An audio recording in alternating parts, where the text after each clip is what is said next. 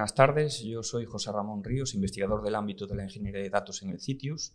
Vamos a iniciar un nuevo episodio de Mentes Singulares, eh, un espacio de divulgación, formación y opinión del CITIUS, y en esta ocasión va a centrarse en la transformación digital. Eh, para eso tenemos hoy con nosotros a dos profesionales de gran relevancia. Por un lado, eh, Antonio de la Prieta, director del Centro de Tecnología Avanzada de Accenture España y vicepresidente del Instituto Ricardo Valle de Innovación. Buenas tardes, Tony. Buenas tardes. Y por otro, eh, Juan Manuel Murillo, catedrático del área de lenguajes y sistemas informáticos de la Universidad de Extremadura. buenas tardes, Juan. Muy buenas tardes. Bueno, Vamos a ir lanzando cuestiones a los dos ponentes, pero me gustaría indicar que podéis, debéis intervenir en cualquier momento, aunque no seáis interpelados directamente, eh, para crear así un, debate más abierto. Eh, Juanma, eh, dices que durante los últimos 70 años la tecnología ha ayudado a desarrollar el mundo y la sociedad. Ahora tiene que contribuir también a transformar la sociedad. Eh, España, a, través del Plan de Recuperación para Europa, recibe 140.000 millones de euros. Y entre los objetivos de este plan destaca la transformación digital y la transformación ecológica. ¿Qué es eso de la transformación digital? Ok. Eh, bueno, quizás es eh, un poco difícil enunciar una definición de qué es transformación digital. Ah, podríamos decir que, quizás sea el proceso eh, mediante el cual la sociedad va a abrazar la tecnología para cambiar sus procesos de negocio eh, de forma que no solo sean mejorados, sino cambiados para, para, para optimizar la consecución de, objetivos y, este tipo de cosas, pero, pero no quedaría nada claro. ¿no?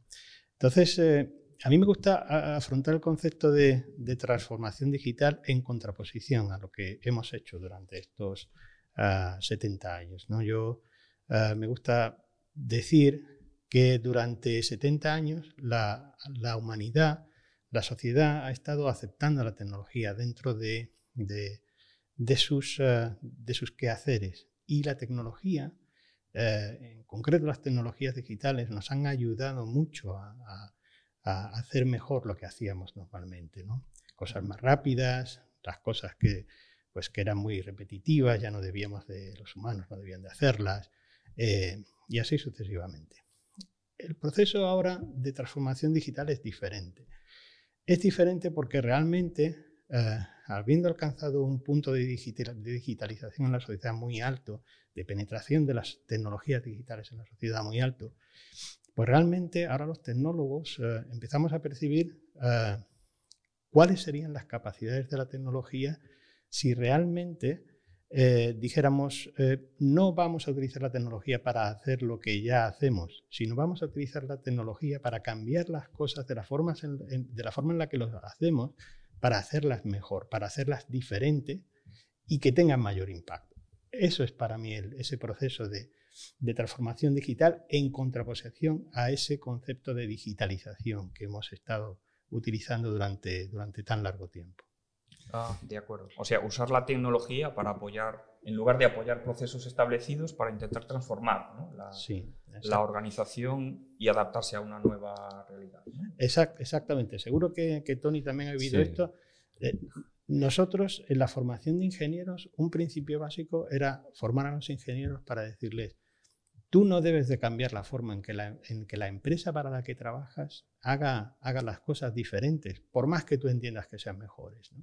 Debes de, hacer que la penetración de la tecnología para la empresa sea algo transparente. Hoy en día ese concepto empieza, empieza a cambiar, seguro que... Sí, de, hecho estoy totalmente de acuerdo. Eh, casi cuando lo estabas explicando recordaba uno de los libros que yo estoy encantado, ¿no? que es Homo Deus, ¿no? Que explica cómo venimos ¿no? del Homo sapiens y acabaremos a que la inteligencia artificial pues, eh, prediga y que sepa más de todos nosotros, eh, más que lo que nosotros sabemos de nosotros mismos. ¿no? Y, en esa línea, eh, a mí no me gusta, cuando hablamos de digitalización, para mí ya esto es transformación tecnológica, es tecnología. Porque lo analógico ya no está, o sea, ya no llamamos ¿no? dándole vueltecitas al teléfono, ya todo es tecnología, eh, todo es digital y, sí que le doy mucha relevancia a esa transformación tecnológica y cómo la ayuda, cómo la utilizamos para cambiar el mundo. Y eso es lo relevante. Eh, luego entraremos probablemente un poco más en detalle en cómo la tecnología nos ayuda con la sostenibilidad y, todos los retos que tenemos por delante. Pero si miramos desde un punto de vista de negocio, em, la tecnología está para ayudarnos a ser más eficientes y tú lo que estabas comentando ahora mismo, orientarnos a esas tareas de valor. No tiene sentido que tengamos personas humanas haciendo tareas repetitivas que no aportan nada. Eh, eso ya se ha acabado. La tecnología nos está ayudando, y luego pondremos un ejemplo, eh, absorber eh, temas pandémicos como los que hemos visto y donde hemos acelerado a buscar una vacuna, por ejemplo, o poder responder a un proceso de vacunación. segundo, la agilidad. hoy en día, el mundo del negocio, las empresas, yo tengo un dicho que digo, el pez pequeño se come al grande porque es mucho más rápido, la agilidad. O sea, lo realmente eh, que, es eh, diferencial es llegar más rápido que tus competidores. La idea hay que probarla, si falla, si da otra idea, y eso es la transformación tecnológica. Y, por último, y me gusta siempre darle mucho énfasis, en el centro hasta ahora ahí hemos tenido siempre al cliente, ¿no? desde un punto de negocio, el cliente, el consumidor.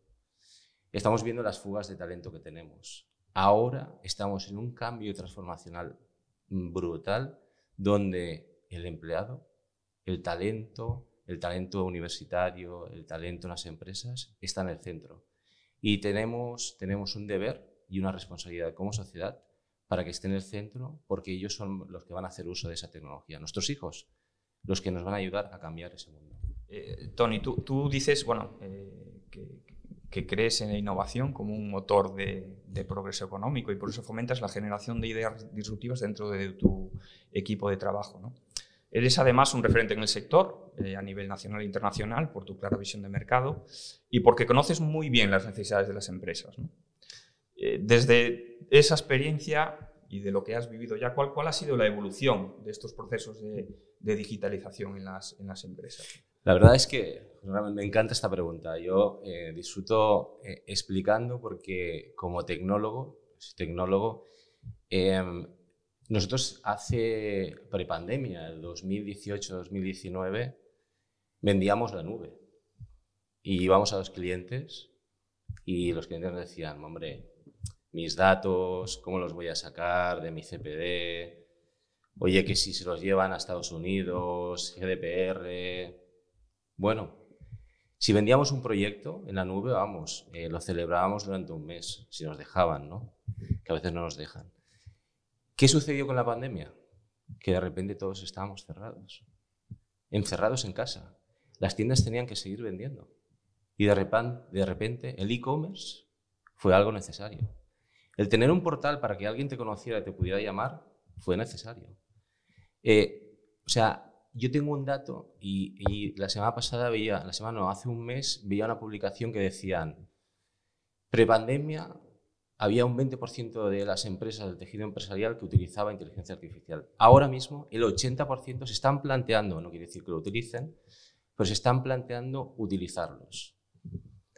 Eh, Dicho esto, hay un tema que a mí, y, correlacionado, ya que he nombrado el, libro y, no me llevo royalties ni nada, o sea, lo prometo, eh, cuando tú miras históricamente, venimos eh, de un mundo muy orientado desde un punto de vista estudios y empresarial a estructuras piramidales, heredado por, eh, por, por, un efecto industrial, que es como se hacían las cosas. Em, esto ha cambiado. Esto estaba orientado a vender producto y ahora estamos orientados a vender experiencias. Y el ejemplo lo tenemos con Apple. La gente no compra el móvil por el producto, lo compra por la experiencia, porque tienen una experiencia que no tienen con otros productos y otros intentan, em, intentan copiarlo. ¿no? Y eh, os, diría que además em, la pandemia nos ha forzado en dos cosas, ¿no? En ese ecosistema de la experiencia. Y cuando digo ecosistema de la experiencia, eh, lo que quiero decir es, Ahora, si tú vas a buscar una solución tecnológica en el mercado, nadie te da una solución en tu en que llamamos donde te soluciona tu problema de negocio. Tienes que hacer combinaciones de diferentes stacks, de diferentes plataformas, combina una pieza de Oracle con una de SAP. Eso yo lo llamo ecosistema de experiencia. Es, yo ya no, no me puedo ir incluso a un consultor. Igual tengo que hacer una combinación de consultores. Necesito estar en relación con la ciencia, con la universidad, para que me ayude en innovar. Y eso antes no existía. Todo el mundo era muy listo, todo el mundo tenía su recetario.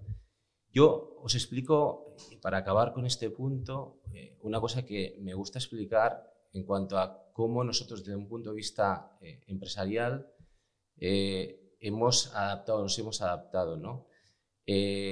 Nosotros tenemos claro, no sé si habéis visto la película ¿no? de Hiding Figures, ¿no? las tres chicas de la NASA, que son las que realmente consiguieron que el cohete fuera, fuera a la Luna.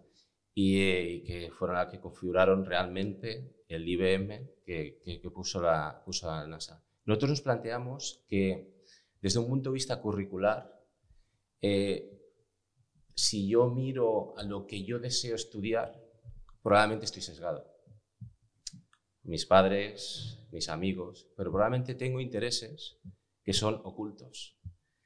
Eh, hemos desarrollado un proyecto interno que lo llamamos, lo llamamos Genoma, y el genoma ¿no? Eh, viene de esa Hidden Figure, donde hemos eh, definido unos arquetipos eh, donde los decimos ¿no? con inteligencia artificial cuál es el anchor, que es el perfecto, alineado a un path curricular, el low anchor, que sería que no cumples todos los skills necesarios o las aptitudes necesarias, y el proximity.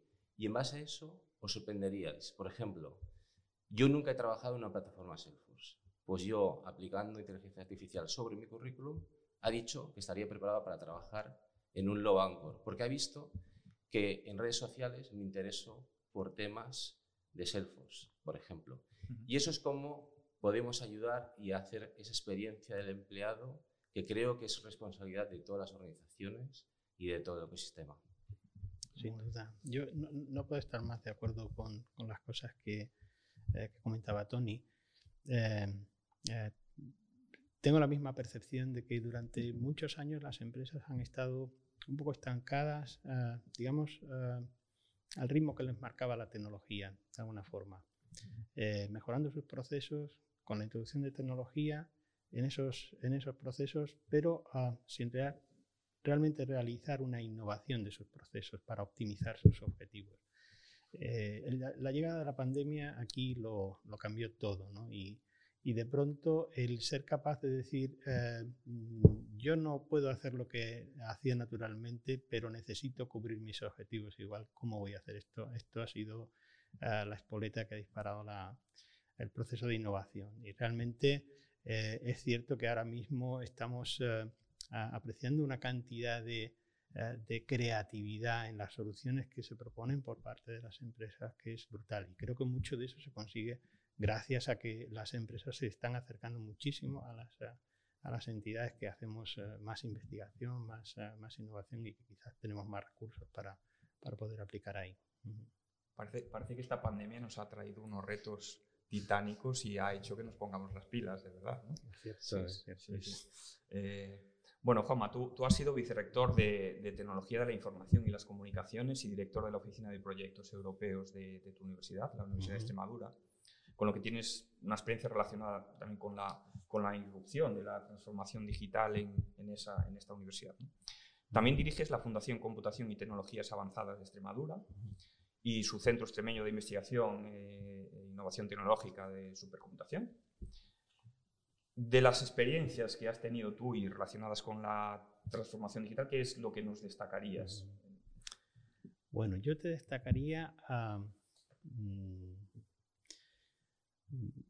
voy a ser un poco, un poco quiero decir, no voy, a, no voy a destacar nada de lo que haya hecho como, como vicerrector o como gestor dentro de, la universidad, ah, porque cierto es, podría destacar cosas como sí, pues introducimos eh, computación en la nube y empezamos a desplegar en la nube algunos de nuestros procesos, incluso a, en lugar de, gestionar las infraestructuras que, nosotros usualmente teníamos, pues algunas ah, las derivamos para, para consumirlas en, la nube, etc. Pero, por ejemplo, en el ámbito de la investigación sí, eh, sí me siento muy orgulloso de, algunas de las cosas que, hemos hecho. Nosotros en, el año 2010, eh, dentro del grupo de investigación, eh, nos empezamos a plantear que que los móviles no podían utilizarse solo para, ser interfaces de, aplicaciones web, ¿no? que realmente es mucho para lo que, para lo que los utilizamos. El móvil se estaba ya convirtiendo entonces, oye, eh, pero ya entonces se convertía en una herramienta que tenía tanta capacidad como los portátiles que teníamos en 2007. Entonces no podías utilizar móviles solo para, para mover aplicaciones, aplicaciones web. ¿no? Entonces intentamos dar un enfoque diferente a todo, a toda la computación en la nube. La computación en la nube eh, pues se basa mucho, o se basaba mucho antes, ahora ya no, eh, eh, en, bueno, en desplegar procesos en, la nube que realmente eran ah, operados desde, desde dispositivos en lo que hoy llamamos el MIST, el Edge, a través de, una, de una interfaz web y eh, todo el procesamiento de datos se realizaba en la nube, todo el camino eh, de, la información era desde los dispositivos hacia, hacia la nube. Nosotros dijimos, ¿y para qué se procesa en la nube? Bueno, se procesa en la nube porque los, los, los servidores en la nube decidían qué se hacía con esos datos y entonces daban órdenes a los dispositivos. Pensamos que por qué los datos tenían que caminar esto, ¿no? este, este gran camino, por ejemplo, hasta un servidor en San Francisco, ¿no? ¿Por qué no operaban directamente los datos en los, en los móviles? Y fue ese el cambio que, que hicimos. Empezamos con, con, esta, con esta idea de, de, dar, de dotar a los, eh, a los móviles con capacidades de, servidores, de, ser capaz de operar también uh, computación. Y eso luego nos llevó a, otros, a unos esquemas uh, diferentes de Hoy en día los, móviles en cualquier plataforma web se utiliza muchísimo para, para hacer realmente marketing digital. Mm, es tanto que, ya ni siquiera lo apreciamos. Muchas de las cosas que vemos no sabemos que es marketing, pero es marketing realmente. Entonces, eh, todo eso, ese procesamiento de marketing conlleva que tus datos personales son derivados a un servidor, el servidor decide qué tipo de cliente eres y en función de eso te hace un marketing u otro. ¿Por qué tu móvil no podía pensar realmente quién eres tú. Si es el que mejor te conoce, tu móvil te acompaña a todos, a todos sitios durante todos los instantes de tu vida.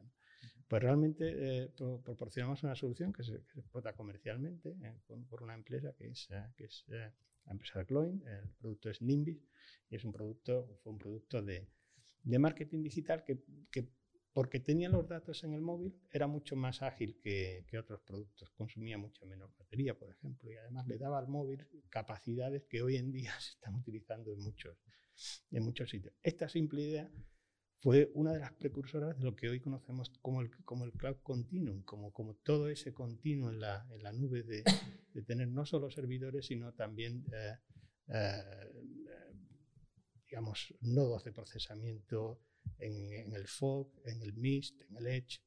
Y, bueno, eso la, verdad es que, que, fue una muy buena experiencia. Realmente vino de, vino de eso. Es decir, creo que tengo una herramienta que es mucho más capaz de, de lo que realmente utilizamos. ¿Por qué no le damos nuevas capacidades? Y así lo hicimos. Qué interesante. O sea, y, bueno, y pensar hace unos años que, que íbamos a tener en general y, toda la población, casi, ¿no? Una, una, parte muy importante de la población, una computadora de estas características en, el bolsillo. ¿no? Yo cada vez que pienso que mi madre iba a tener esta computadora en el bolsillo y, utilizarla me, me, parece increíble. Sí, es cierto. ¿no? Eh, bueno, Tony, tú eh, lideras en Accenture España a un equipo de unos 3.800 profesionales ¿no? y también lideras en el Instituto Ricardo Valle el área de inteligencia artificial. Eh, en Accenture llevas 25 años ayudando en la transformación tecnológica de varias industrias, siempre has puesto el foco, el foco en, la importancia del, equipo humano. También nos hablabas antes de la importancia de, esta parte. Eh, uno de los objetivos, además de este instituto Ricardo Valle, es acometer en profundidad la transformación verde y, digital. De lo que mejor aprendemos es de la experiencia, Y, tú tienes muchísima experiencia en, estos temas. Cuéntanos un poco qué es lo que más destacarías de, Bueno, el, siempre digo que el pelo blanco eh, me delata el nivel de experiencia, el nivel de experiencia y sufrimiento, ¿no? Eh, es cierto, y lo decíamos al principio, em, al final, y esto tenemos muchas conversaciones con compañeros, el cliente es lo que nos une a los profesionales, pero sin talento no podemos atender a los clientes. Yo, yo estamos en. La experiencia lo que nos dice es que estamos en un momento, voy a decir, muy dulce. Y digo momento dulce porque el, el mundo de la tecnología, nosotros vemos que hay como seis grandes áreas eh, que nos van a ayudar a transformar. ¿no? Eh, hay, un área que lo llamamos Emerging Technologies. ¿no? Y cuando nosotros hablamos de Emerging Technologies, es todo aquello que todavía no está maduro, todo aquello que la gente ¿no? los clientes dicen, sí, yo quiero utilizarlo, pero por detrás ves que las plataformas, los frenos que tienes que utilizar todavía no están muy desarrollados, todavía no hay un talento ¿no? con una seguridad para hacer los proyectos. en esas áreas, por ejemplo, puedo hablar de blockchain, ¿no? puedo hablar de VRXR, del famoso metaverso, ¿no? que ahora todos vamos a vivir y convivir en el metaverso otra la parte de robótica, ¿no? Eh, robótica, como yo digo, la robótica eh, que se mueve, ¿no? La de los robots, no la de la automatización. Fijaros, ahí, ahí hay un punto muy relevante que es, en el mundo de blockchain hemos intentado hacer muchos proyectos, ¿no? En general, ya no digo desde Accenture, eh, que eran proyectos que con una base de datos se podían hacer. Yo lo siento, ¿no? Eh, quitar la ilusión a muchas personas, pero yo he visto proyectos que digo, ¿por qué utilizamos el blockchain y, pagamos una licencia? Si utilizamos pues, una marca, no voy a entrar ahora en marcas o no marcas. Eh, pero sí que es cierto que con el metaverso, que estamos en un momento hype del metaverso, ya sabemos por qué, eh, blockchain yo creo que va a coger una relevancia importante porque ahí no va a haber TPV que utilizar no, no, no lo vemos posible, ¿no? Ya veremos si la criptomoneda eh, nos ayuda o no nos ayuda, porque bueno, ya sabemos todo, todo, lo que se ha devaluado últimamente. Esa es la primera área. ¿no? La segunda área lo llamamos eh, infraestructura IT y muchos de los proyectos del cloud eh, en los últimos dos años han venido en esta área. Aquí, aquí, que vemos, vemos toda la parte de ciclo vida del software seguro. Cuidado, ¿no? Y con la guerra lo estamos viendo todos los ciberataques, la ciberdelincuencia. Eh, esto es un tema que nos tenemos que tomar muy en serio. De hecho, yo, yo tengo mi teoría casi confirmada que en cuanto nos pongan un regulatorio, igual que pusieron por GDPR, aquí todo el mundo se va a poner las pilas y, vamos a implementar temas de, ciberseguridad. Hay un tema muy relevante dentro de la IT infrastructure que a mí me encanta, que es el mundo open. ¿no? O sea, esto igual, lo mismo que, decía al principio. Si hace tres años tú vas a un cliente y dices, vas a tener que contratar tal producto que es Open, te decía, ¿y a mí quién me va a dar soporte? Ahora no se lo piensan. No se lo piensan. O sea, hay grandes entidades financieras de este país con productos Open y nadie se lo piensa. Ese es el salto que hemos dado, ¿no? Hay una comunidad abierta de tecnólogos por detrás que está dando soporte. La tercera, ¿no? Eh, y, por, eh, y por correlación a lo que eh, José Ramón comentabas, ¿no? por mi cargo de vicepresidente en el Instituto Ricardo Valle, soy el responsable de inteligencia artificial. Todo el mundo inteligencia artificial y automatización. Y me gusta empezar por automatización porque cuando la gente habla de inteligencia artificial, todos pensamos en Minority Reports, eh, la pastilla verde, la roja o la verde, ¿no? todo el mundo ¿no? que tenemos una edad y hemos visto la película. Eh, pensamos ¿no? en redes neuronales, es que la inteligencia artificial empieza en automatizar las cosas. En hacer scripting ¿eh? de hace 20 años, pero cuidado.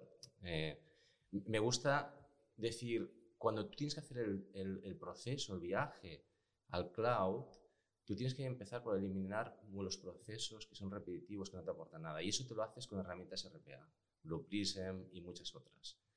Eh, cuando has visto qué procesos no puedes automatizar, entonces ya sí que puedes hacer un replatforming te puedes llevar las cosas a nubes. Y ahí ya sí que empieza con la inteligencia artificial, el machine learning, y puedes llegar a las redes neuronales. Bien, pero es un largo camino y hay que empezar por el principio. ¿no? Eh, la, la, la, la, antepenúltima es toda la parte relacionada con IoT. ¿no? IoT ¿Y cuánto tiempo llevamos hablando de IoT? ¿Cuántos proyectos hemos hecho de IoT? Bueno, las ciudades dicen que IoT. Yo creo que hay una oportunidad con los temas de sostenibilidad. Y, luego, si, si tenemos tiempo, os daré ahí dos apuntes. Creo que con el tema de sostenibilidad, nosotros hay una parte en sostenibilidad que cuando yo comento sobre ella o explico, le digo que es by technology, sostenibilidad by technology, que quiere decir que utilizas la tecnología para hacerte más sostenible, para hacer sensores que te, te permitan eficientar el agua, te metan a hacer comunidades eh, para compartir electricidad, por ejemplo. Y ahí yo creo que tenemos un, un reto y una oportunidad importante para aplicar el, el, IoT. Y no me voy a extender mucho más, pero eh, el cloud, mm, para mí eh, es básico el mundo del cloud. ya no hay vuelta atrás. Eh, la pandemia, ¿no? y lo decíamos y incidimos sobre ello, nos ha demostrado que es mejor tener salvaguardado en un sitio donde tú puedas acceder desde cualquier multicanal. Y el último, y es el gran reto, que lo separamos de los otros, pero para mí va muy unido en el mundo de la inteligencia artificial, es el mundo del dato. Eh, el mundo del dato, lo que pasa es que en el mundo del dato tenemos una gran, voy a decir, eh, discusión, ¿no? De quién es el dato. Eh, los chinos dicen que es del gobierno chino, como bien sabemos.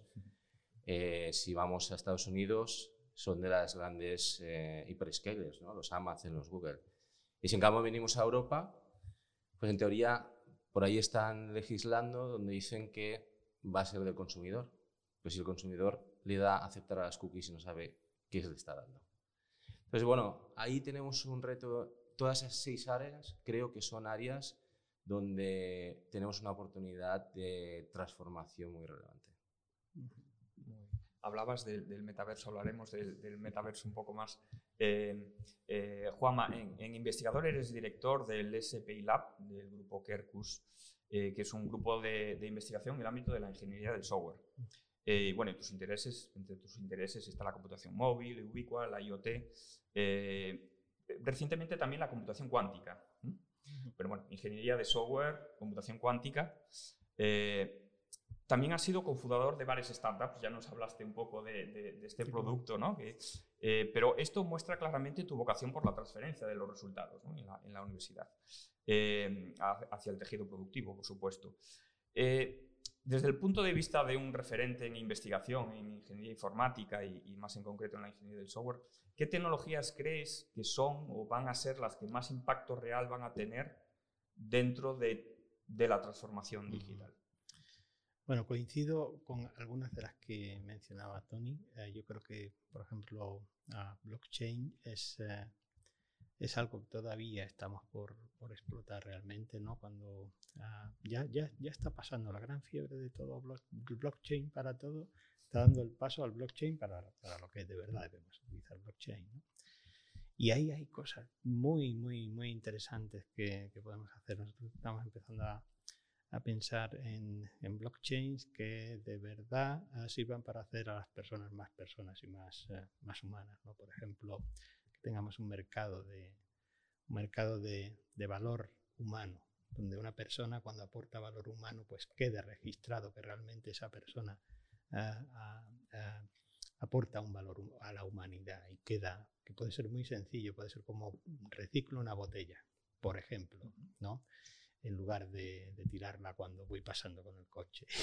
Esto sería perder muchos, muchos valores humanos. Y, y entonces, yo, yo, creo que de verdad esa tecnología es una tecnología que todavía estamos por, ah, por, uh, por explotar. Uh, el, tema de la aplicación de blockchain al ámbito de la salud también es algo que, uh, que, me, que me apasiona. ¿no? El hecho de, eh, de poder eh, tener un lugar donde tengamos muchos datos compartidos sobre, sobre salud o sobre bienestar. Si, si hablar de salud nos molesta creo que es, creo que es de mucha, mucha utilidad y que haría mucho beneficio a la, a la, humanidad. Eh, por supuesto, uh, inteligencia artificial, todo lo relacionado con, con las nuevas uh, propuestas de aprendizaje automático y del procesamiento de los, uh, de los datos, creo que, creo que, que es algo que, que, no vamos a poder obviar. Y creo que en eso eh, la computación cuántica va, va, a aportar mucho. Ahora tenemos, tenemos volúmenes muy grandes de datos que podríamos eh, eh, procesar, pero no seríamos, no seríamos eficientes procesándolos. Entonces creo que el desarrollo de la computación cuántica aquí, no ahora, no, no dentro de, no dentro de, de 8 o 10 años, ¿no? Eh, pero sí dentro, de, sí dentro de un par de décadas. Seguramente empezaremos a ver cómo realmente podemos eh, procesar eh, volúmenes de datos que antes no, y con una velocidad de, de cálculo que, que, ahora mismo no podemos, no podemos ni, ni, soñar, ¿no? aplicarle algoritmos que hoy en día, pues con una máquina clásica no, no podemos procesar en tiempo, en tiempo eficiente. ¿no? Entonces, para mí son, son, son tecnologías claves que, eh, que de verdad ah, creo que, nuestro futuro va a estar lleno de, sorpresas en este sentido, sobre todo porque empezamos a estar en el camino de, eh, pensar ah, no cómo voy a aplicar esto para hacer lo, que hago todos los días, ¿no? lo que, desde el punto en el que partíamos, sino cómo puedo utilizar esto para hacer cosas que hasta ahora no hemos hecho, pero que a la humanidad de verdad pueden generar mucho beneficio.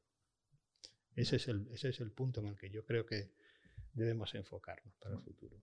Muy, interesante. Eh, bueno, todas estas tecnologías que están ahí, ¿no? Y, eh, que, podemos utilizar. Pero, en tu opinión, ¿cuál es el papel que debería tener el ecosistema de investigación en este ámbito de la, de la transformación digital? Quiero decir, eh, ¿tenemos que utilizar esas tecnologías con esa tecnología existente suficiente o necesitamos investigar en nuevos paradigmas, crear nuevas Yo creo, yo creo que aquí de verdad ah, el sistema de, investigación e, e innovación ah, tiene, un, tiene un, rol principal. Ah, sobre todo por... hay una gran parte aquí de la que, la que luego podremos entrar más detenidamente si, si lo estimáis oportuno, que es, eh, que es el... Bueno, es... Eh, más relacionado con, con, los temas de, de ética, ¿no? de, realmente hoy con tecnologías podríamos hacer quizás demasiadas cosas, algunas no muy buenas. Eh, y aplicar aquí eh, eh, puntos, puntos en los que de verdad seamos capaces de aplicar pensamiento incluso filosófico en nuestra, en nuestra ciencia digital, creo que, que debe, estar eso muy presente. Y pienso que de verdad las, eh, las eh, entidades que, que, tenemos poder para hacer eso así somos las entidades que hacemos innovación e, investigación. ¿no? Las empresas, eh, por supuesto, pueden, pero ellos están en el mundo de, los, de los negocios y Tony nos dirá si, si, el mundo de los negocios es salvaje o no. Parece que sí. Sí, a, mí, a mí, este punto, Juan, me, me encanta, además, por, por, el otro rol ¿no? que comentaba el instituto y, y por eso por eso, con fuerzas, dije que sí en primera instancia. El mundo de las empresas, y es una realidad, eh, lo que nos pagan los accionistas es la rentabilidad. La innovación, si haces un producto está bien, pero en el mundo de los servicios mm, deja poco, voy a decir, eh, poco ancho de banda ¿no? para, para la innovación. Pero ahí hay muchos países que yo creo que lo están haciendo bien y, creo que es un reto para nosotros, que es conectar la ciencia y el negocio. Nosotros necesitamos de las universidades porque son los centros de innovación, pero aplicado al negocio. necesitamos tener instrumentos, instrumentos que el gobierno tiene que habilitar para potenciar eso. Eh, se ha hablado mucho de PERTES, de los New Generation, eh, donde al final la innovación la acaba pagando la empresa final y la responsabilidad es de la empresa final. Eh, esto es lo que no puede suceder. Lo que, o sea, tenemos que incentivar esa innovación, tiene que ser liderada claramente por la universidad, por la ciencia, pero aplicándola, aplicándola a un caso de negocio que haya un retorno. Em, y, y, por eso ¿no?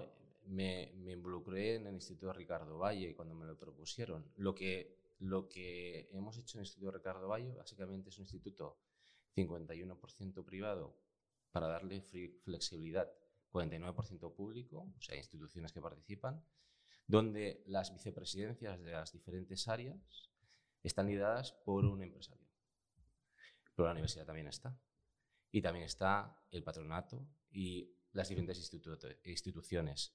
¿Y qué buscamos? Precisamente eso. Como de momento no tenemos herramientas que nos conecten la ciencia y el negocio, montamos un instituto y lo que hacemos es intentar aplicar la innovación, pero a cosas como ahora decía, donde nos retorne rápidamente y podamos aplicarla a nuestros clientes.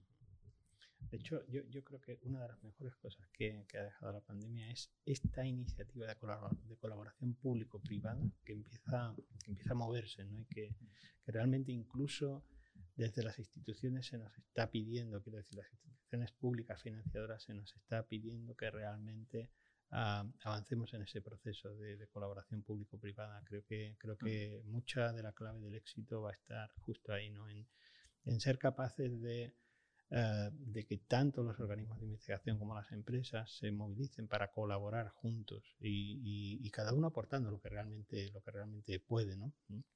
Y para hacer esto de forma, de forma inteligente y, para, para generar sociedad futura, ¿no?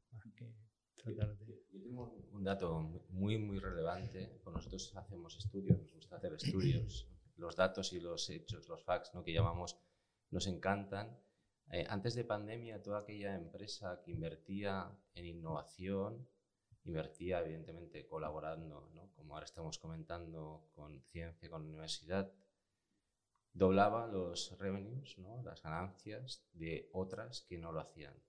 Post pandemia está quintuplicando las ganancias. Solo, o sea, es, es un dato eh, preguntado a las empresas. Nosotros aquí en el sitio también tenemos algunos ejemplos por el tema del el uso del aprendizaje automático para mejorar la industria 4.0. Eh, tenemos en nuestro caso con la industria de la, de la madera ¿no? y, también en, el, en el, la observación del, del, del, entorno marino, que es el entorno marino para Galicia es, es fundamental, es, es, uno de nuestros, de nuestros puntos fuertes. ¿no? Y ahí participamos en la construcción de infraestructuras de datos de última generación y también en la aplicación de tecnologías inteligentes para hacer predicción medioambiental a muy corto plazo. Eh, y por último, destacaría en, en, en este tema de, tema de la transformación. Y en el ámbito de la lingüística computacional eh, tenemos un proyecto que, eh, que, pretende construir tecnologías de procesamiento en lenguaje natural para la lengua gallega. ¿no? El proyecto NOS, eh, bueno, para que intentar que también nuestra lengua, que también es algo nuestro, como también nuestro mar, no se quede fuera de la, de la, de la tecnología. ¿no? Y eso es, es algo que también ahí entra el tema de la, de la tecnología, pero también la cultura, que a veces está un poco como que son dos mundos aparte, ¿no? Y, tampoco se van a quedar atrás y tienen que entrar en todo este juego, ¿no? es, es, interesante. Eh, Tony, tradicionalmente las, las, empresas han ido incorporando las soluciones informáticas para automatizar procesos. Relaciones con el cliente, planificación de recursos empresariales, gestión de procesos, eh, inteligencia de negocio, etc. ¿no? Eh, la transformación digital, como ya mencionábamos aquí, implica un cambio más profundo. Se dice que un cambio cultural, ¿no? incluso. ¿no? Eh, ¿Qué puedes contarnos sobre este proceso de transformación tecnológica en el negocio? Sí, la verdad es que aquí, y, va a colación del, estudio este que, os comentaba, lo que estamos viendo, ¿no? todos aquellos que ahora están quintuplicando ¿no? Eh, su facturación versus los que no lo están haciendo, lo que hemos visto es que básicamente cumplen dos, dos rasgos. ¿no? El primero es que han decidido a nivel eh, dirección invertir en que sus sistemas eh, core estén en el cloud. No hay discusión. No hay, o sea, nadie puede llevar eh, la contra sobre eso, ¿no? Entonces, es como una estrategia muy clara y sin retorno, ¿no? Y el segundo, y es muy relevante, cuando tú mirabas antes y analizabas cuál era el CAPEX y el OPEX, ¿no? Eh, la parte de operacional, la parte de I+D o inversión, normalmente te encontrabas que lo habitual es que las empresas ¿no? tuvieran un 70% en operacional y un 30 o un 20 en la parte más de, ¿no? de I+D eh, o inversión. Todas las que ahora mismo son líderes y están multiplicando, lo tienen invertido tienen un 30% en operacional y un 70% en inversión. Eh, e, esos, ¿no? O sea, son los, voy a decir los, los hechos, ¿no? Pero ¿cómo se hace, no? Claro, muy bien, ¿no? La teoría la conocemos, pero ¿cómo, hacemos esto? Eh, claramente hay un tema de cómo me muevo, eh, no en esa primera premisa al mundo del cloud. Oye, no voy a hacerlo a lo bestia. Hay muchas maneras hacerlo. No le decíamos, empieza por automatizar.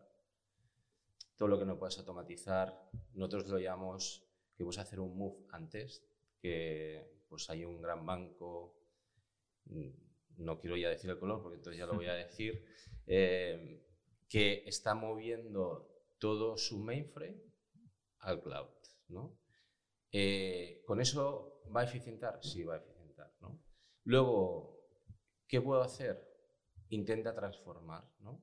Eh, todo aquello que tú veas que proceso de negocio core, que para ti es muy crítico a, a, nivel de negocio, transfórmalo. ¿no? O sea, como antes programábamos, ahora ya no programamos igual, ¿no? O sea, ha habido una evolución. Entonces, eh, seguro que hay procesos críticos, y lo, veíamos antes, ¿no? Desacoplados, que tenemos que aprovechar, ¿no? Esa potencia que tienen los móviles, que hace falta procesar en la nube, pues igual en, la multicanalidad.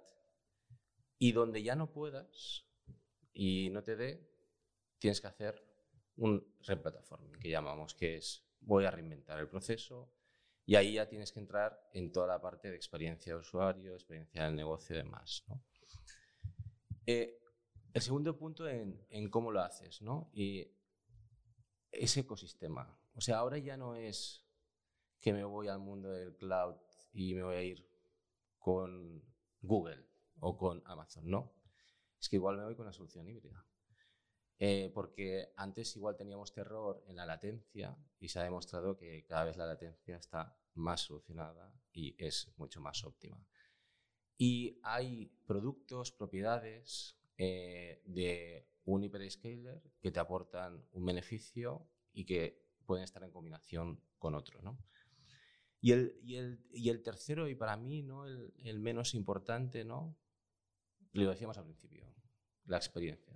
O sea, Ah, no, yo cuando hacía proyectos hace 15 años, nosotros le llamamos el change management, la gestión, ¿no? la gestión del usuario, ¿no? la gestión del cambio, eh, cómo va a adaptarse ese nuevo proceso. Yo ahora esto, lo que nosotros decimos es que tienes que tener en cuenta esa experiencia y cómo esa persona va a vivir de una manera diferente ese proceso o cómo trabaja. En esta misma área, sostenibilidad.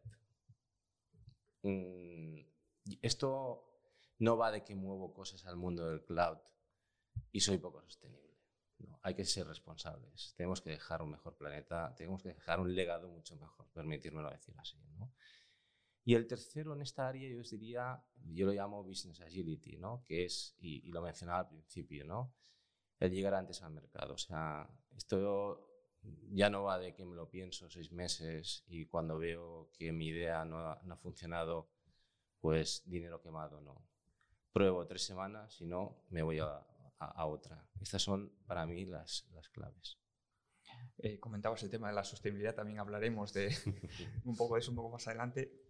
Eh, eh Juan, hay un, índice de economía y sociedad digital, que es, un indicador de la, de la, Comisión Europea, que intenta medir el desempeño digital en distintos países eh, este, este, indicador tiene cuatro dimensiones, la conectividad, la integración de la tecnología digital, los servicios públicos digitales y el capital humano. Eh, este capital humano incluye habilidades de los usuarios y la disponibilidad de tecnólogos. Eh, bueno, en este índice tanto la Unión Europea como España progresan más o menos bien en, las, en las tres primeras dimensiones, pero en la, en la edición del 2022, eh, España bueno, ocupa un, séptimo lugar en Europa, que es un, lugar meritorio, eh, bastante por encima de la, de la media de la, de la, Unión Europea. Pero es que tanto la Unión Europea como España están estancadas en lo que tiene que ver con el capital humano. Eh, hemos visto recientemente en los medios de, de, comunicación la problemática relacionada, por ejemplo, con el uso de la banca electrónica por nuestros mayores. ¿Cuál es eh, ¿cómo, ves tú el impacto de este factor humano en estos procesos de, transformación digital? ¿Cómo vamos? ¿Qué puede o tendría que hacer la universidad también? En este sentido, con la universidad que al final tiene esa responsabilidad de formar también a, este, a este capital humano e incluso también hacer divulgación y, a, ir también a la, a la, ciudadanía para preparar para todo esto, ¿no? Sin duda, ¿no? Este es un, esto es eh, algo ah, que todos debemos de, tener en cuenta y es eh, si realmente estamos hablando de un proceso de transformación, este proceso de transformación eh, puede traer muchas cosas buenas, pero también se puede llevar por delante otras muchas cosas buenas, ¿no? como por ejemplo el hecho de que de pronto nuestros mayores estén absolutamente eh, fuera, de, fuera del mundo digital. ¿no? Eh, y además no hayamos pensado que es, bueno, que es bueno incluirlos porque realmente no significan ningún valor económico. Entonces, pues realmente no vamos a hacer el esfuerzo de, de, de, tratar de incluirlos, ¿no? Porque además sabemos que tienen una caducidad, todos tenemos esa, esa caducidad, ¿no? Entonces va a ser un problema que si yo soy capaz de mantenerlo parado, sé que va a ir desapareciendo. Y al final eh, se va a solucionar, no, no, no, no, va a ocurrir nada. ¿no? Entonces, en esto sí que debemos de ser muy, muy serios. ¿no? En la universidad, por supuesto, aquí eh, tiene, tiene la labor de, formar ingenieros con un, con un alto eh, valor ético, ¿no? que, que, realmente sean capaces de desarrollar soluciones y que en ese desarrollo de soluciones sean capaces de valorar todas las facetas de, de la solución que están proporcionando, sean capaces de proyectar una transformación que tenga realmente en cuenta todas las facetas a las que está afectando esa, esa transformación. Eh, creo que, creo que, efectivamente tenemos ahí una responsabilidad muy, muy grande. Con respecto a lo que, a lo que decías, es cierto que estamos, que estamos ahí estancados en este, en este eh, valor, eh, digamos, o preparación de, de, nuestro factor humano ¿no? para, eh, para, para, afrontar esto.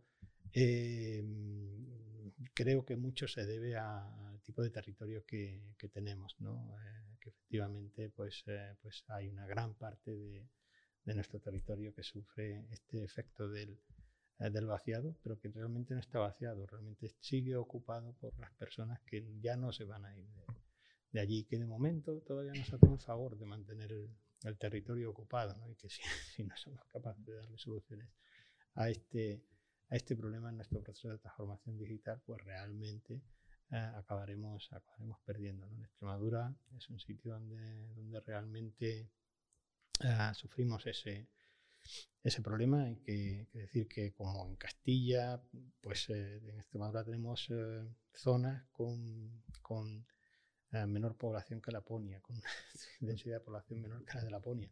Pero no solo eso, sino con un, con un índice de ruralidad mucho más, eh, mucho más bajo que los de Laponia, ¿no? lo cual significa que estas personas que tienen allí, que son muy pocos, que viven muy, muy, muy aislados, además tienen los servicios muy, muy lejos, con lo cual ah, pierden mucho y nos hacen un gran favor viviendo donde viven todavía. ¿no? Entonces, por ejemplo, este es el, tipo de campos en el que yo creo que de verdad tenemos una gran responsabilidad como, como sociedad para, para, hacer transformación que realmente aporte, aporte valor humano. Ahí está un, gran reto, ¿no? Y, pero el tema es, eh, el, el, siempre que hay un proceso de cambio, de alguna manera eh, el ser humano lo ve o lo puede ver como una amenaza, ¿no? Y, y, y notáis que, que puede haber cierto riesgo de que se tome este tema de la, de la transformación digital desde la ciudadanía como una amenaza, por ejemplo, para la destrucción de puestos de trabajo, etcétera. Eso, eso, eso está ahí también. Eh, nosotros como, como tecnólogos tenemos gran responsabilidad en, en, en, hacer que ese proceso de transformación digital realmente se haga, se haga pues esto, valorando todas las facetas éticas del, uh, del problema. Eh, no, no, no, podemos, no podemos eh, consentir eh, que realmente no seamos capaces de convencer a la sociedad de que es el momento de, de abrazar todo aquello que la tecnología podría, podría darnos. Porque si no hacemos eso, también habremos fallado como sociedad. Tendremos cosas que no podemos hacer porque no nos atrevemos a, a hacerlas. Y eso, digamos, también va en contra de la naturaleza del, del ser humano. ¿no? Entonces, creo que, que, debemos de ser capaces de equilibrar ambas dos cosas. Y tenemos que hacer el esfuerzo de divulgar también y ver que esto realmente sin duda, se puede hacer. ¿no? Y, creo que la divulgación y la divulgación correcta de, todos estos principios de, de, transformación, y ahí creo que las empresas tienen, tienen una responsabilidad muy, muy, muy alta también. Ese es totalmente de acuerdo. Es un tema, es un tema de responsabilidad. O sea, como personas, como empresas, como sociedad y os voy a poner un caso muy bonito. De hecho, si, si tenéis acceso a mi LinkedIn, lo podéis ver. Veréis que no, no lo estoy ahora inventando. ¿no? Un caso muy bonito de hace dos meses eh, entró a trabajar eh, un padre con su hija. Eh, el padre evidentemente tiene más de 50 años en la misma oficina. Y yo lo utilizo ¿no? Eh, como ejemplo, no es el único ejemplo que tengo, ¿no? pero lo utilizo como ejemplo porque ella misma estaba tan contenta, la hija que lo publicó. Eh, ese es el tipo de acciones de responsabilidad que debemos fomentar las empresas. Eh, y ahora la tecnología, ¿no? yo recuerdo pues hace muchos años que tenías, era difícil tener acceso a un PC o a, un mainframe para aprender, pero ahora la tecnología eh, es muy fácil tener acceso ¿no? a, dispositivos para aprender. De hecho, nosotros hemos ampliado todas nuestras fuentes de talento. Siempre históricamente sabéis que como consultora pues íbamos a universidades y hace varios años eh, ampliamos a toda la parte de formación profesional, porque creemos que es una rama eh, muy potente y además de responsabilidad con la sociedad, con personas que probablemente no quieren hacer unos estudios, ¿no? Una, un proficiencia mucho más elevado eh, y que necesitan una oportunidad. Y ahí lo que vimos es que había una distancia formativa en cuanto al profesorado y nos hemos dedicado a ayudar y a formar al profesorado para que esas personas eh, estén, estén mejor preparadas. Y, por último, estamos viendo la aparición de los bootcamps.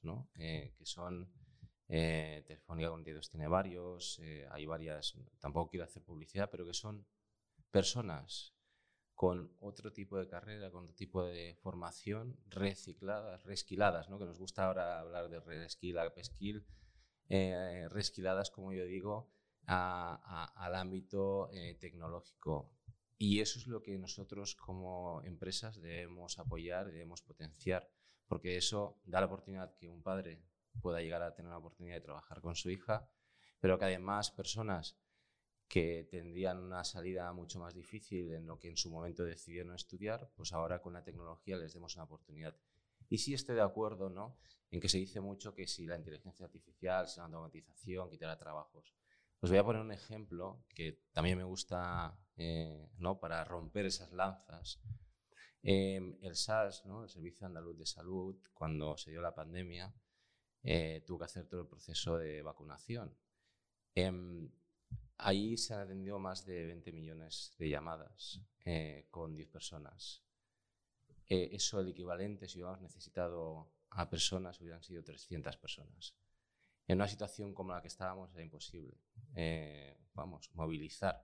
Entonces la tecnología yo, yo, la pondría como que nos ayuda a situar o a, mm, eh, saltar situaciones, ¿no? sortear situaciones donde de otra manera sería muy difícil y muy costoso a nivel ¿no? de, costes directos.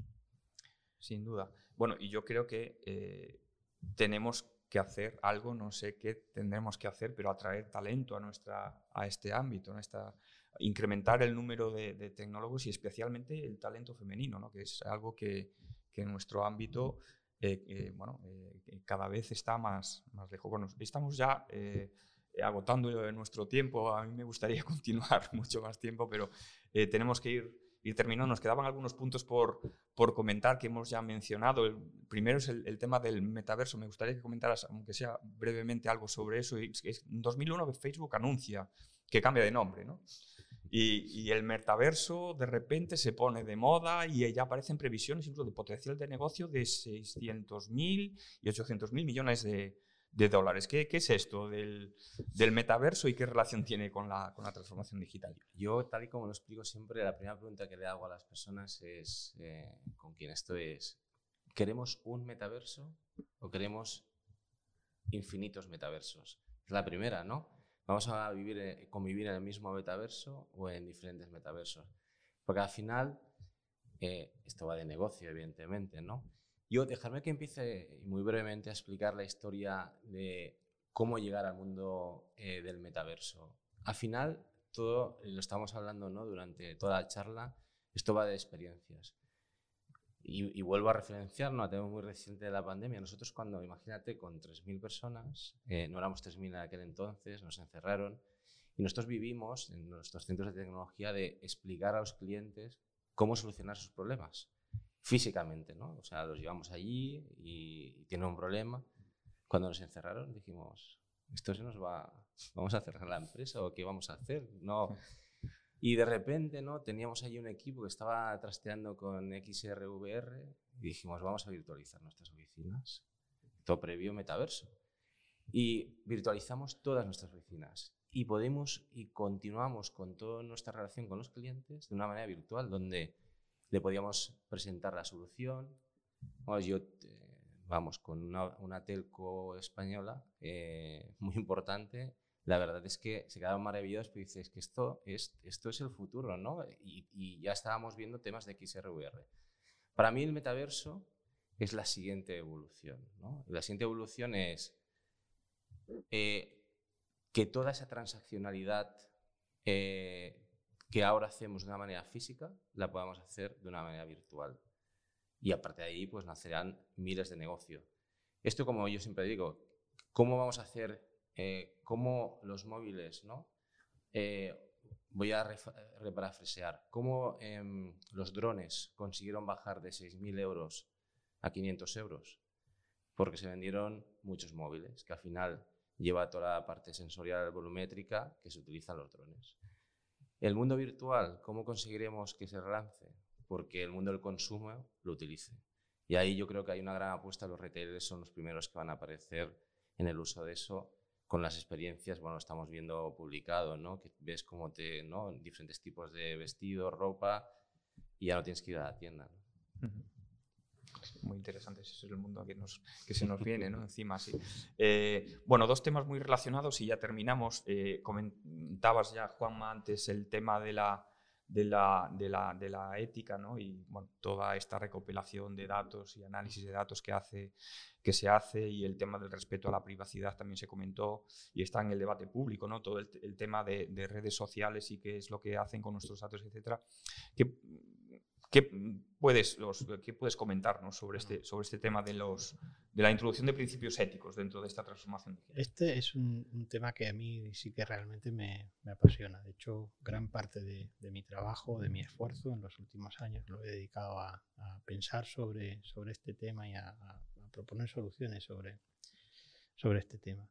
Eh, fíjate, cuando hablamos aquí de ética, uh, hay un punto de, un punto de de la ética, que puede referirse a aquello de eh, no debo utilizar, por ejemplo, datos para cosas que no, que no, no debería. ¿no? Por ejemplo, eh, hoy podríamos prever si, si yo ah, tengo cierta probabilidad de tener un cáncer con mucha, con mucha ah, precisión. ¿no? Es bueno hacer esto, no es bueno, eh, bueno, es bueno si a mí me sirve, ¿no? No es bueno si, si, a mí no me sirve o incluso si me genera un perjuicio. Y hay gran probabilidad de que me ocurra un perjuicio. Este es un punto de la ética. Yo voy más allá. Cuando hablo de la, de la ética en este sentido, yo pienso en qué podríamos hacer que no hacemos. Simplemente porque no genera un valor económico o porque no somos capaces de ver el valor económico. ¿no? Me explico. Eh, ¿Qué quiero decir en este sentido?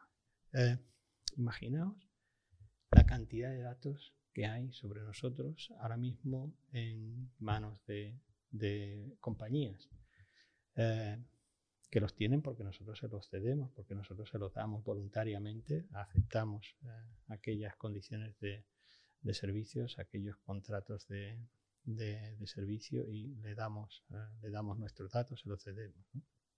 Durante mucho tiempo eh, yo estuve, estuve pensando, de hecho la, solución eh, de la que hablaba al principio, de aquello de decir, Los, el móvil es capaz de procesar tus datos y tus datos ya no salen del móvil. Esto era una, una acción en pos de la privacidad. Aquello de decir, ¿por qué tus datos tienen que salir del móvil? ¿Por qué tus datos tienen que ir a una determinada empresa? Para que los servidores de esta empresa los, procesen si realmente tu pro móvil, que es de tu propiedad, puede, puede procesar tus datos. ¿no?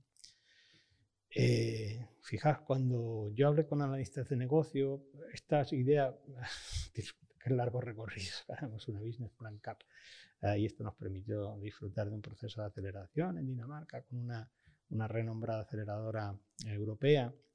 Eh, y los analistas de negocio nos decían, muy bien, eso está bien, nadie va a ir a comer a tu casa porque esté más limpia que la del vecino. Si siempre va a comer a la del vecino, nadie. Es decir, aquello de que yo le proporcionara la privacidad a mis usuarios, para ellos era una cosa que no importa, no, mm. eh, no importa, ¿no? Bien, esto me convenció de que realmente yo no podía luchar o no debía incluso luchar ah, contra el negocio. Es decir, ¿por qué no permitir ah, que las empresas hagan su negocio?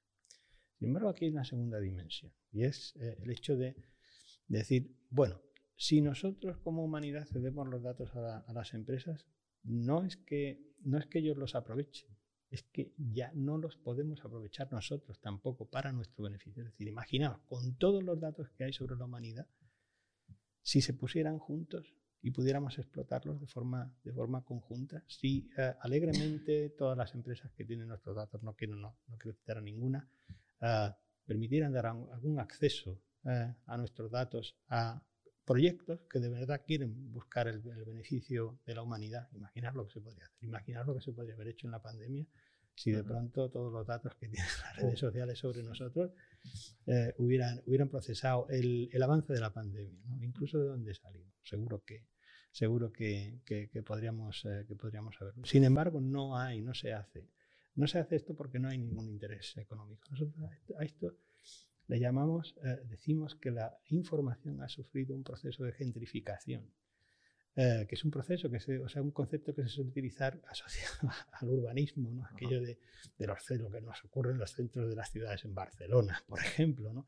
es, eh, es flagrante, ¿no? que eh, digamos, los barrios fueron creados por personas que hoy en día ya no tienen acceso a esos barrios porque han pasado a, ser un, bien económico para, para, empresas que los explotan. Los datos han sufrido un proceso similar. ¿no? en este es el, punto de la ética que a mí me gusta eh, afrontar, es decir, realmente vamos a ser capaces de, como, como humanidad, no, no desarrollar soluciones que de verdad utilicen lo que tenemos porque no le generan un valor económico a una empresa. Esto no debería de pasar así. Totalmente de acuerdo. Pero está ahí, ¿eh? Está ahí eso. Totalmente. totalmente. Eh, bueno, ya para terminar, nos queda la sostenibilidad. Y el tema es si esta transformación digital va a hacer un mundo más sostenible o va a ser más bien lo contrario. Es, Bueno, yo, creo que sí, totalmente. Y hemos ido mencionando a lo largo de la charla. A mí me gusta nombrar la sostenibilidad, y lo decía antes, eh, by technology o in technology. Cuando decimos in technology es, oye, ¿cómo, cómo favorecemos la huella de carbono? O sea, ¿cómo hacemos que los lenguajes que compilan eh, consuman menos, cómo hacemos que cuando aquello no ejecutamos en la nube consuma menos, eh, cómo hacemos que cada vez que deployamos a producción eso consuma menos y eso es in technology. ¿no?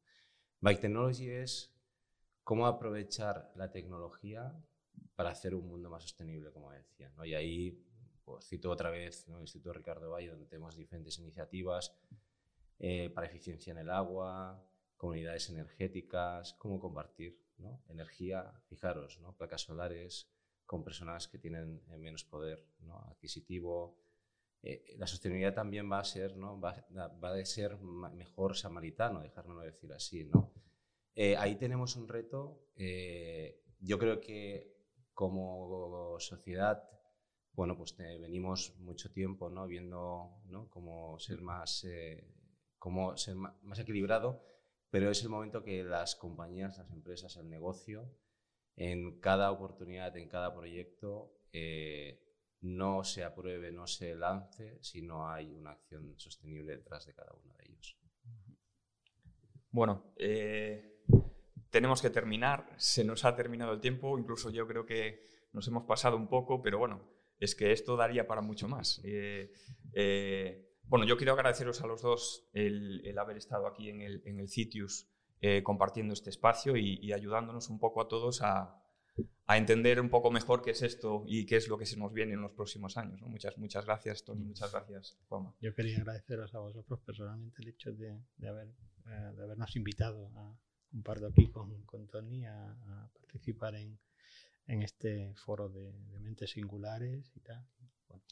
Muchísimas gracias. Me, uno, me uno al agradecimiento. Eh, yo me cuesta mucho explicarle a mis hijos y a mi familia a lo que me dedico y gracias eh, a este tipo de charlas, bueno, pues me ayudan a ponerles ¿no? la charla y que intenten entender a lo que me dedico. bueno, lo dejamos ahí entonces.